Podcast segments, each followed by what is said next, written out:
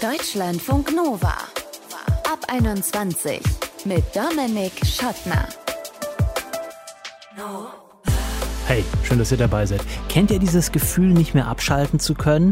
Wenn einen alles stresst, aber man immer weiter funktioniert und funktioniert und funktioniert und eigentlich die ganze Zeit unter Vollstrom steht und wenn sogar die Dinge, die eigentlich erholend sein sollten, zu einer Aufgabe werden, die geschafft werden muss. Schlafen zum Beispiel. Da gibt es in der Psychologie einen relativ neuen Begriff dazu, der eher so eine Art Hypothese ist der Burn-On, eine Vorstufe zum Burnout.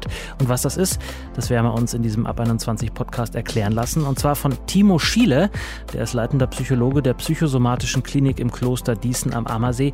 Der hat nämlich diesen Begriff mit geprägt. Und eine seiner potenziellen Patientinnen könnte zum Beispiel Sassi sein. Sassi ist eine Ab 21-Hörerin, hat sich bei uns gemeldet nach einem Instagram-Post, weil sie sagt, boah, ich arbeite und arbeite und arbeite und studiere nebenher und da bleibt eigentlich für gar nicht mal so viel mehr Zeit übrig.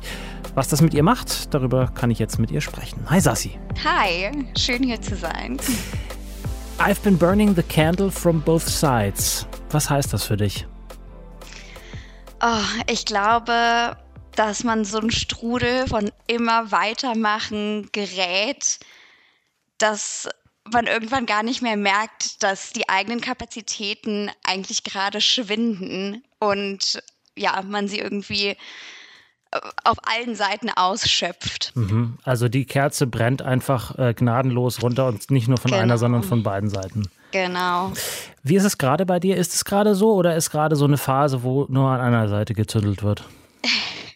Ich hatte tatsächlich jetzt äh, vor zwei Wochen eine Phase, wo ich mir mal ein bisschen eine Pause gegönnt habe. Auch die erste in diesem Jahr. Und ich hatte drei Tage frei, also fünf Tage am Stück mit, mit dem Wochenende. Ja, genau. Und das war das längste, das ich frei hatte seit Dezember. Was ja. machst du beruflich? Ich bin eine Teammanagerin bei einer großen Firma und ich genau mache noch meinen Master nebenbei. Beides in Vollzeit.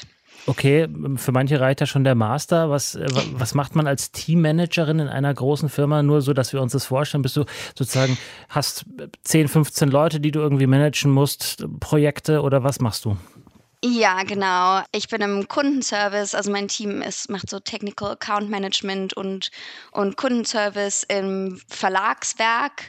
Ja, es ist super vielseitig. Als Teammanagerin ist man halt auch irgendwie dafür verantwortlich, verschiedene Teams zu koordinieren und ich übernehme ganz viel ja, natürlich Kommunikation mit irgendwie Stakeholders. Tut mir leid, dass hier mein Engl Englisch rauskommt, aber mein Job ist leider auf Englisch, deswegen mhm. habe ich die Begriffe da im Kopf.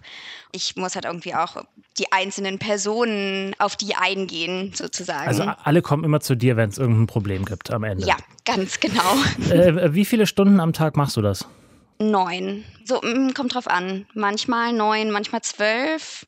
Manchmal auch nur vier. Mhm. Oh, manchmal nur vier, aber wie viele Tage in der Woche? Daran hängt es ja am Ende da noch ein bisschen. Fünf Tage die Woche. Also wenn ich jetzt an einem Donnerstag irgendwie elf, zwölf Stunden arbeite, dann versuche ich schon am Freitag dann weniger zu machen. Okay, also hast du so eine 40 bis 50 Stunden Woche? Ja, mhm. ja, genau. Mhm. Mhm. Wo jetzt wahrscheinlich einige, die uns zuhören, sagen würden, so, naja gut, das ist halt die moderne Arbeitswelt, nicht schön, aber zwingen tut dich ja auch keiner.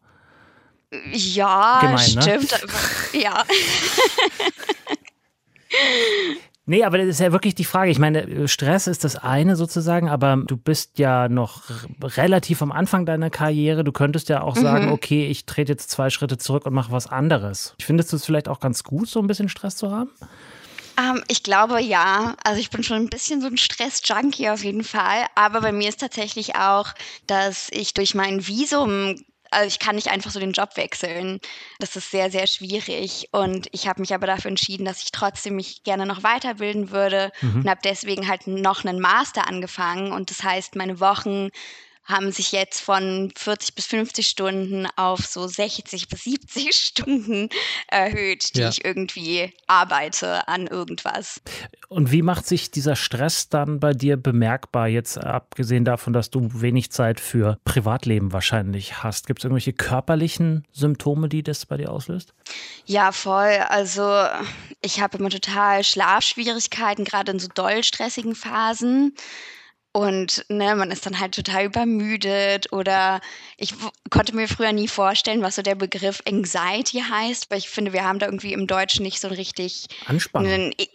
Ja, ja, genau, Anspannung, aber es ist auch so ein bisschen, man fühlt sich irgendwie auch so ein bisschen eingeengt und das habe ich jetzt, seit ich das beides mache, auf jeden Fall. Also seitdem kann ich das für mich selber definieren. Mhm, mhm. Und was, was macht das Körper? Also ich erinnere mich an eine Phase in meinem Studium, als ich Abschlussarbeit auch geschrieben habe, wo ich dann oft nach abends im Bett lag und so ein, so ein Herzrasen und Herzstechen bekommen habe und gedacht, oh Gott, ich sterbe jeden Moment, wo sich wirklich der Brustkorb so eingeengt hat hat. Hast du sowas auch? Auf jeden Fall ganz doll Herzrasen, so enge, dass man das Gefühl hat, man kann nicht richtig atmen, mhm. Kopfschmerzen, ja, definitiv. Mhm. Was tust du dagegen? Ich versuche immer, mir eine gute Routine irgendwie zurechtzulegen und auf mich zu achten. Also, dass zum Beispiel ich trinke unter der Woche nichts, also kein Alkohol. Ich versuche mal zur selben Zeit ins Bett zu gehen. Mhm. Ich versuche mir irgendwie so kleine Inseln in meinen Tag einzubauen, wo ich mir mal eine halbe Stunde für mich nehme und irgendwie Yoga mache oder joggen gehe oder ja, irgendwas für meinen Körper tue, weil ich weiß, wenn ich diese Routine quasi nicht mehr beibehalte, dann bin ich wahrscheinlich noch gestresster. Wie ähm, unterstützend ist dein Netzwerk oder dein äh, ganz nahes Umfeld, also dein Freund, mit dem du zusammen mhm. Ähm, der ist leider selber ein totaler Workaholic und arbeitet auch so um die 60 Stunden, würde ich sagen. Der ist in der Werbebranche und mhm. da ist ja bekanntlich, ja, Stress gehört damit dazu.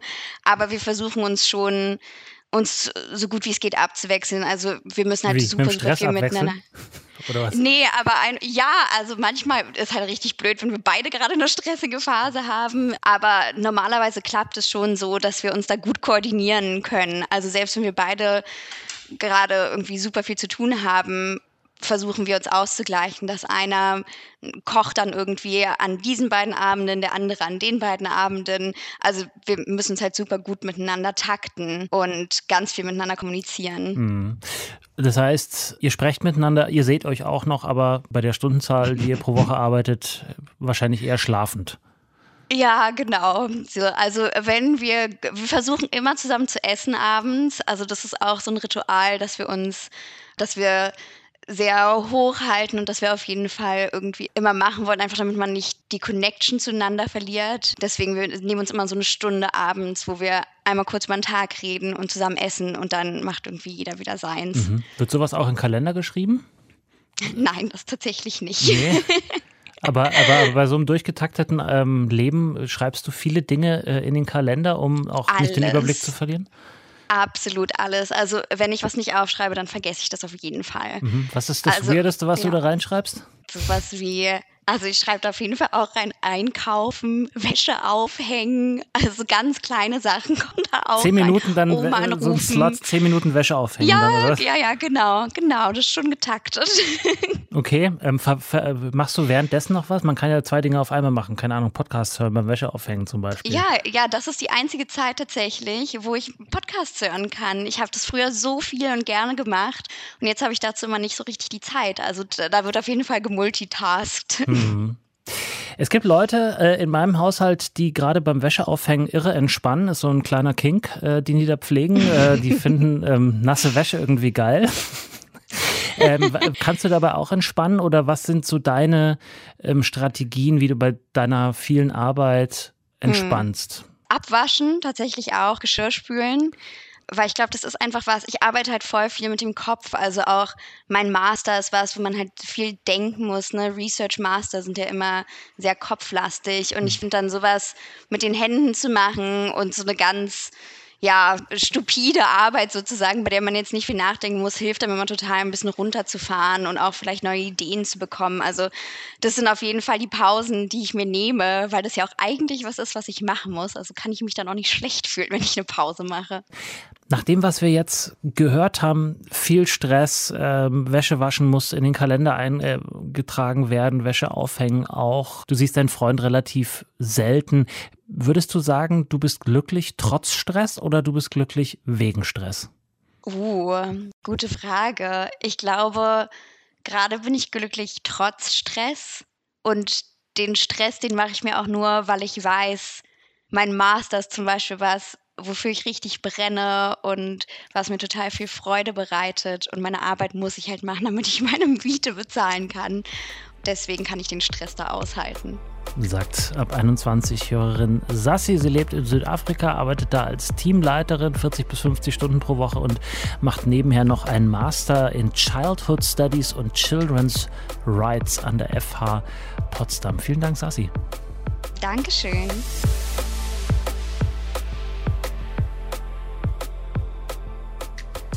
Deutschlandfunk Nova.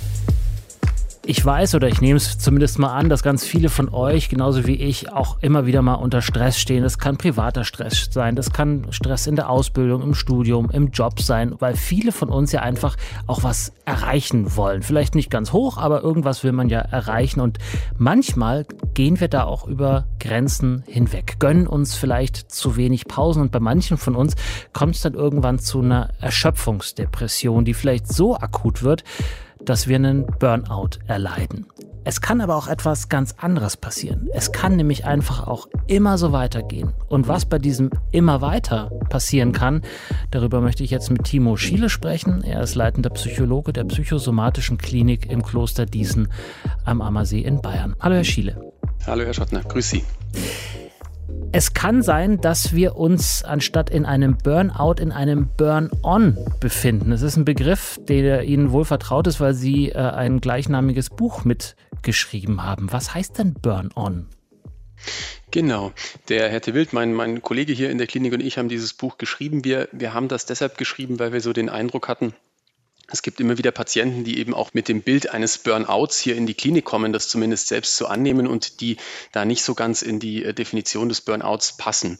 Und zwar ähm, versteht man, ich fange andersrum an, wenn man so will, versteht man unter dem Burnout ja typischerweise ähm, eine überwältigende Kraft und Energielosigkeit, Menschen, die sich eigentlich zu nichts mehr in der Lage fühlen, die auch einen Widerwillen oftmals dann gegen die Tätigkeit, häufig eben die berufliche Tätigkeit spüren und ähm, dann sehr erschöpft, wenn man so will, auf eine Art und Weise zusammenbrechen. Mhm. Und genau ähm, dieser Zusammenbruch, kann man sagen, passiert beim Burn-on nicht. Also das heißt, es äh, ist für uns eine chronische Form der Erschöpfungsdepression, also nicht ein, eine akute, wie man das so beim Burnout verstehen könnte.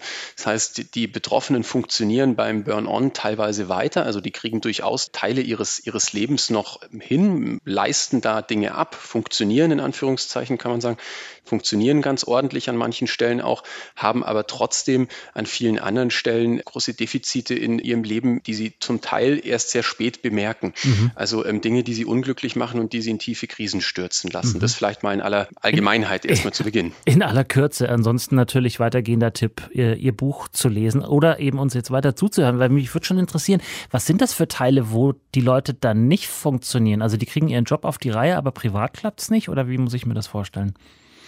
Also wir ähm, stellen fest und beobachten, dass die Menschen häufig die Dinge, die beispielsweise mit ähm, zeitlichen Limits versehen sind, also eine Deadline haben. Ne? Stellen Sie sich vor, die Steuererklärung ähm, kriegen Sie vom Finanzamt einen Bescheid und bis dahin muss man es erledigt haben, kann da vielleicht auch auf einen Aufschub nochmal hoffen, wenn man den erbittet. Mhm. Aber es gibt eine Deadline und das kriegen die Menschen dann häufig noch hin.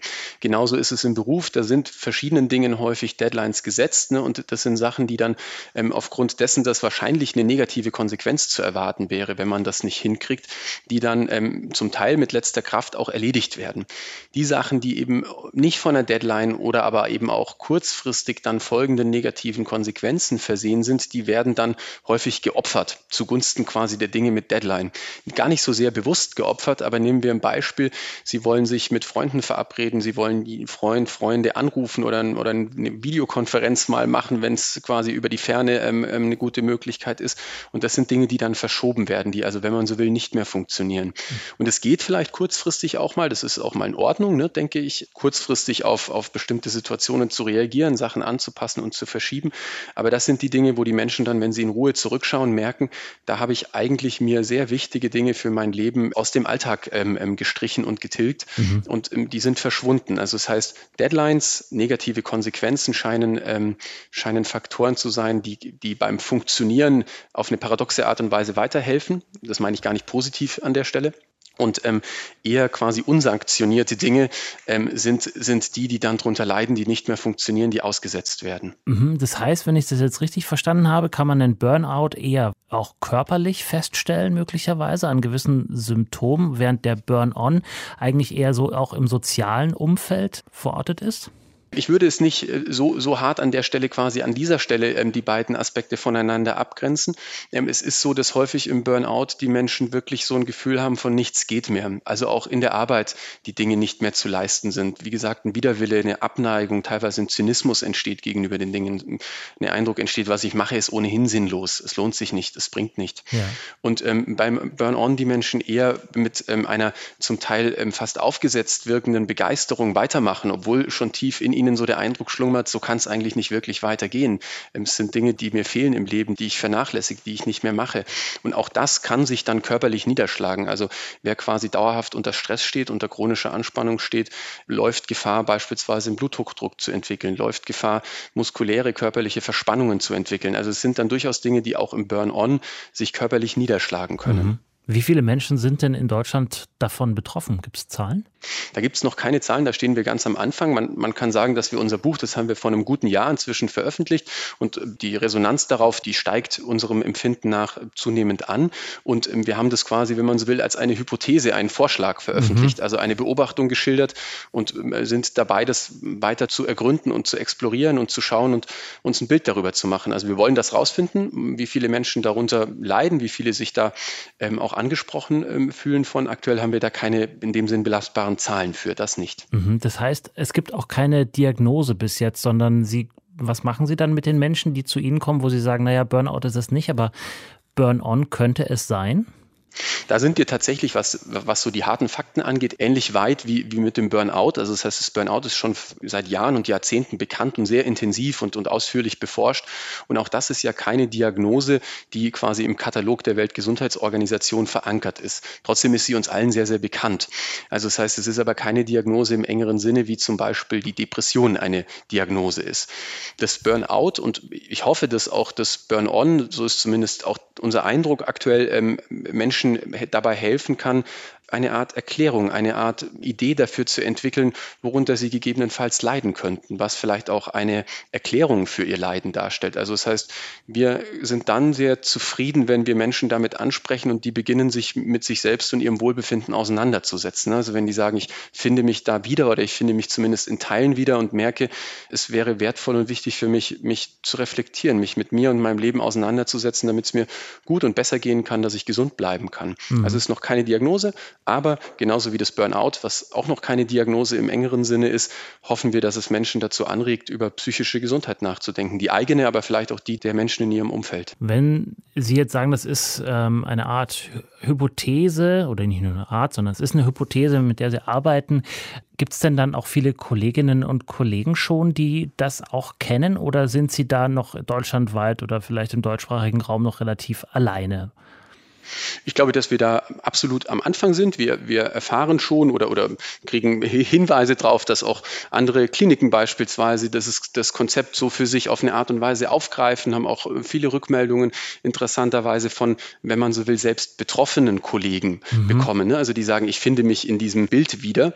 Ähm, wir sind aber da gerade ganz am Anfang in, in puncto, ich vermute darauf, auch wollen Sie hinaus, ähm, in puncto Anerkennung ne, genau. dieses ähm, Bildes in, in, in der Fachwelt. Gen Genau, wenn uns jetzt jemand zuhört und sagt, ja. Mensch, ich finde mich da irgendwie wieder und das nächste Mal, wenn ich zu meiner Ärztin, meinem Arzt gehe, dann sage ich denen das mal und dann ist die Ärztin, der Arzt vielleicht nett, aber der, an der Stelle vielleicht nicht ausreichend informiert oder kennt es mhm. einfach mhm. noch nicht. Mhm. Mit welcher Resonanz kann man rechnen, wenn man das bei der eigenen Ärztin oder Arzt anbringt?